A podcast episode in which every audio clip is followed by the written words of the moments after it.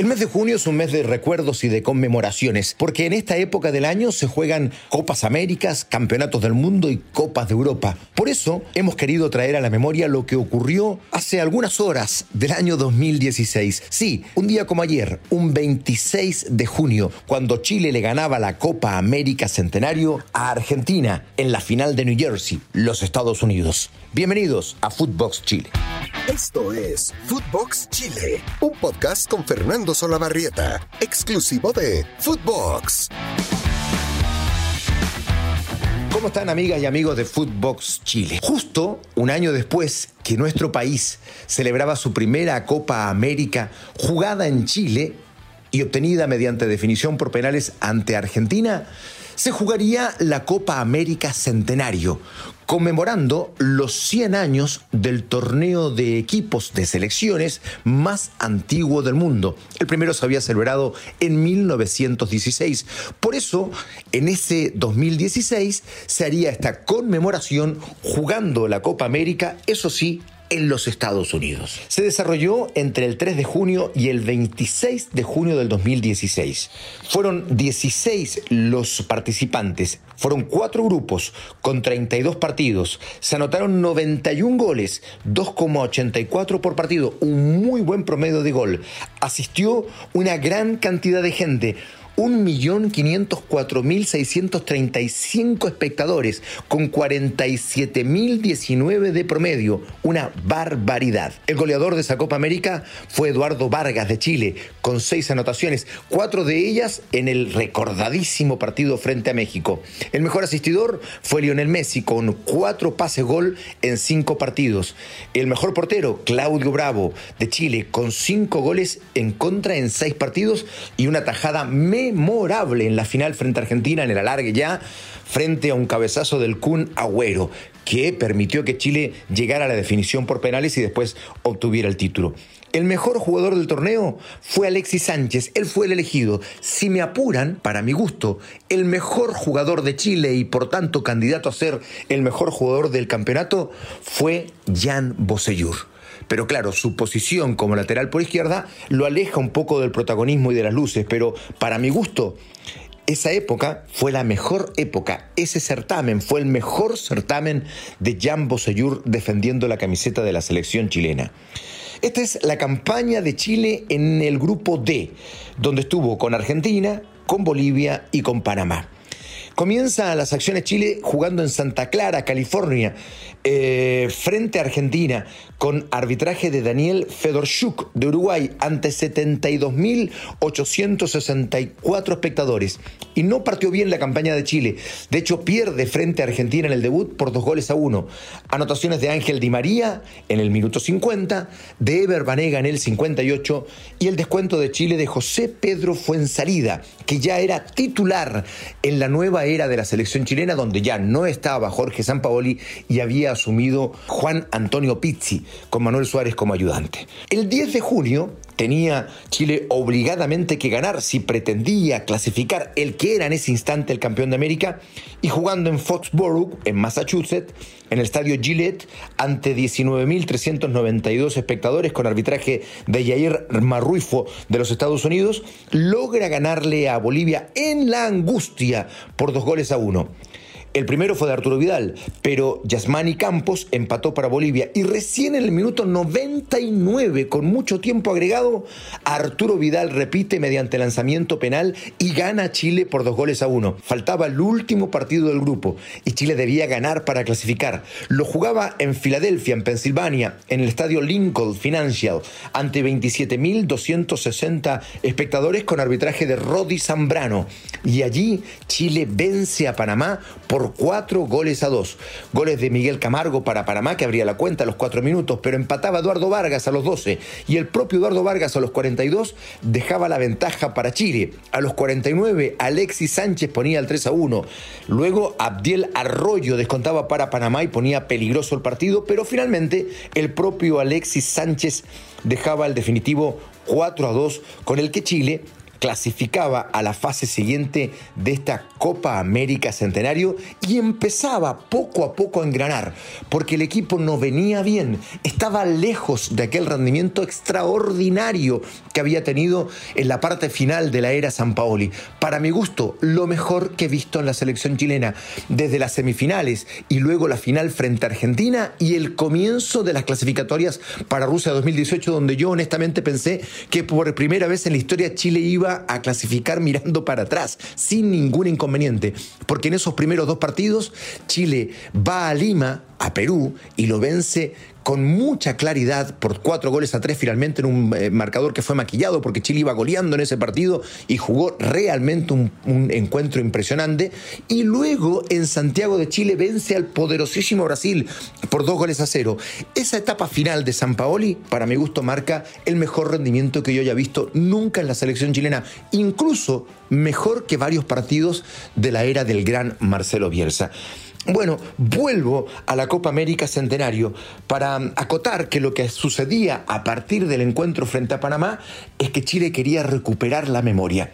Y cuenta la leyenda que hubo una reunión entre el plantel de jugadores y Juan Antonio Pizzi, que además en esa reunión los jugadores pidieron volver a jugar como lo hacían con San Paoli, dispuestos ofensivamente, con una presión alta, permanente, en fin, un poco recuperar el ADN. Esto lo puedo decir de muy buena fuente, es absolutamente mentira. La reunión existió, eso es verdad, pero fue por otro motivo. Y nunca se habló ni de táctica, ni de estrategia, ni de nada. Los jugadores pidieron ciertas explicaciones por un trato que no les había gustado en el entretiempo del partido anterior del técnico Pisi. Pisi dijo que mantenía exactamente el fondo de sus dichos, pero no así la forma, y que pedía disculpas si es que había sido una forma eh, no respetuosa. Pero de eso se trató de la reunión, de nada más. La reunión existió, pero nunca en esa reunión el plantel de jugadores pidió jugar como ellos querían. Eso definitivamente solo es parte de la leyenda. Seguimos ahora en cuartos de final cuartos de final donde Chile enfrentaba a México y lo hacía además en el estadio de Santa Clara, donde México era absolutamente local.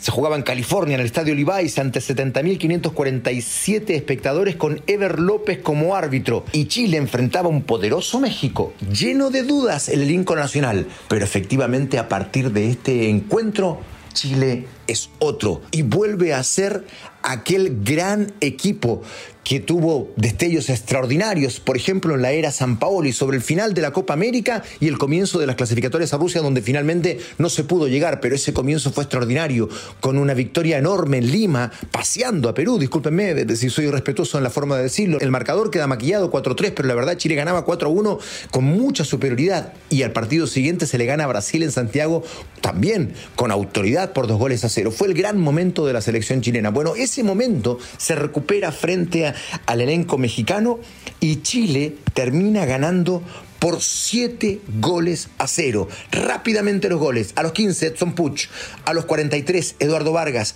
a los 48 Alexis Sánchez, a los 51 Eduardo Vargas, a los 57 Eduardo Vargas, a los 73 Eduardo Vargas, a los 87 Edson Puch. Aún recuerdo a los narradores mexicanos poniendo un altar a Chile y por cierto destrozando a su propia selección, a la selección mexicana. Que en el quinto Aranguis pide el quinto, llega el centro, la pide Vargas. Quinto, ya que se acabe esta miseria, porque el partido acaba 10-0, ¿eh? que se acabe de una vez por todas. México ha dejado de competir en la cancha. Ya no es una cuestión de si eres inferior o no. Tienes que competir, tienes que correr, dejar de estar volteando a ver al, al maldito juez de línea, como lo acabamos de ver con Paul Aguilar. Ve, bárrete, tírate, muérdelo, haz de la maldita falta, lo que sea deja de estar volteando a ver al juez de línea, a ver si te la marca, a ver si te la regala, a ver si se apiada de ti. Caray. Es más, haz la falta, lo que sea. Fue un partido extraordinario y por cierto, con varios récords. Por primera vez Chile marcaba siete goles fuera del país. Lo máximo había sido el 6 a 0 en un partido amistoso sobre Irak el 2013 en Copenhague. Al mismo tiempo, por primera vez en su carrera, Eduardo Vargas anotaba cuatro goles. Por el Napoli había alcanzado tres en un partido de Europa League. Con sus cuatro goles, además, Eduardo Vargas, que hacía 31 en ese momento, superaba a Carlos Caselli, que se quedaba con 29 y quedaba como solitario cuarto goleador histórico de la selección. Después llegaría a ser el segundo. Además, de esa manera, equiparaba a Enrique Ormazábal, el Cuacuá, como los máximos anotadores chilenos en Copa América con 10 goles cada uno. Y Alexis Sánchez, al mismo tiempo con ese gol, igualaba a Iván Zamorano como segundo goleador histórico. Luego Alexis, lo sabemos, llegaría a ser el mejor goleador de todos los tiempos de la selección chilena. Y de esa manera Chile llegaba a jugar frente a Colombia. Y recuerdo muy bien el partido, esos primeros 20 minutos intensos de Chile, agobiando a Colombia, asfixiándola arriba con una presión alta, creando superioridad numérica. Y todo ese esfuerzo, ojo, debe ser replicado en el marcador, porque ningún equipo del mundo puede jugar 90 minutos así. Por tanto, si eso que se hace durante 20, 25 minutos no tiene una réplica en el marcador, ese partido después se pone cuesta arriba por el enorme esfuerzo físico y el enorme desgaste producido en esos primeros minutos pero Chile lo alcanza, lo hace. A los 6 minutos pone el 1 a 0, Charles Aranguis, y a los 10, José Pedro fue en salida, el 2 a 0. Plasma en el marcador esa diferencia, luego aguanta el partido y termina pasando a la gran final. Por cierto, una curiosidad, es el entretiempo más largo de la historia de la selección chilena en un partido. Claro, porque el inicio del segundo tiempo se retrasó dos horas y 30 minutos debido a una tormenta eléctrica. Además, fue el partido 100 de Alexis Sánchez en la adulta, constituyéndose en el segundo jugador nacional en llegar a un centenar de partidos jugando por Chile detrás de Claudio Bravo, que ya sumaba 105 en ese entonces. De esa forma se llega a la gran final frente a Argentina con enormes expectativas. Otra vez Chile en la gran definición y nuevamente frente a Argentina que tenía una presión inmensa de ganar una final. No solo Argentina, el propio Messi que todavía no tenía un título con su selección argentina. Se jugó un 26 de junio en el East Rutherford de Nueva Jersey, en el estadio MetLife ante 82.026 espectadores y otra vez el árbitro del compromiso sería Ever López de Brasil. El partido comenzó muy difícil. Argentina era superior en los primeros minutos. Y además, Marcelo Díaz, el émbolo del equipo, el recuperador y al mismo tiempo distribuidor de juego, es expulsado. Si ya el partido con 11 era difícil, imagínense con 10. Pero sobre el final del primer tiempo, Rojo comete un tremendo error, va muy fuerte a una pelota. Arturo Vidal saca provecho de esa jugada y Ever López lo expulsa, provocando no solo el error de Rojo, provocando el error de Martino, que a diferencia de Pisi, que aguantó el equipo, que no hizo ningún cambio pese a la expulsión de Marcelo Díaz, el Tata Martino desarmó toda la defensa y desarmó todo el equipo por la expulsión de Marco Rojo haciendo los cambios.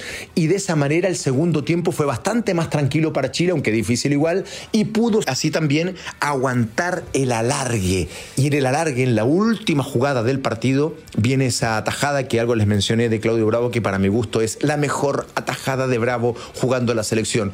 Un cabezazo al ángulo del Cunagüero que saca Bravo y que permite a Chile llegar a la definición por penales. Definición que no comienza nada de bien, porque Arturo Vidal lamentablemente falla su primer lanzamiento penal. Venía Messi con esa tremenda presión de no haber ganado ninguna final para Argentina. Y claro, desvía la pelota, la manda a las nubes y sigue el 0 a 0. Acá está Messi. Vamos, Claudio.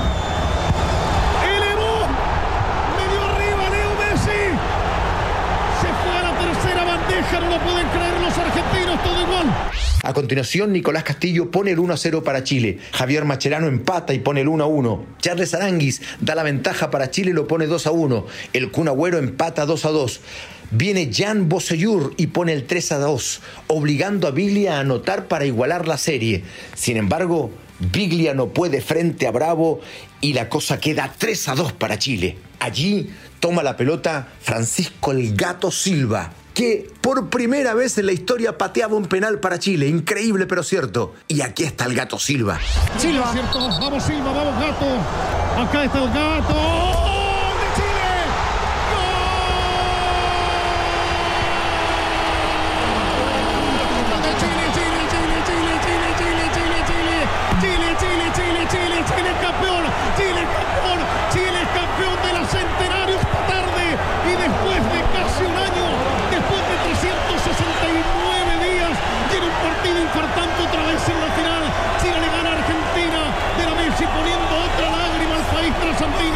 Francisco Silva ponía el 4 a 2 definitivo y dejaba a Chile como bicampeón de América. Era la cuarta definición por penales en la historia de la Copa América. En el 95 Uruguay le había ganado Brasil, en el 2004 Brasil sobre Argentina y el 2015 y el 2016 Chile había vencido a Argentina por definición en penales. La euforia era total. Chile lograba otro título internacional y al mismo tiempo Argentina, que recibió una nueva renuncia de Messi, eh, lamentaba su séptima final consecutiva que perdía. El 95 la Copa Confederaciones ante Dinamarca, el 2004 la Copa América ante Brasil, el 2005 pierde la Copa Confederaciones ante Brasil también, el 2007 la Copa América también la pierde frente a Brasil, el 2014 pierde la final de la Copa del Mundo ante Alemania y las últimas dos Copas Américas frente a Chile por definición a penales. Se acababa allí una época dorada, gloriosa, maravillosa, que hoy queremos recordar porque sucedió hace algunas horas, hace seis años, un 26 de junio del 2016. Que este recuerdo les permita tener una muy linda semana. Abrazo grande para todos. Esto fue Footbox Chile con Fernando Solabarrieta, podcast exclusivo de Footbox.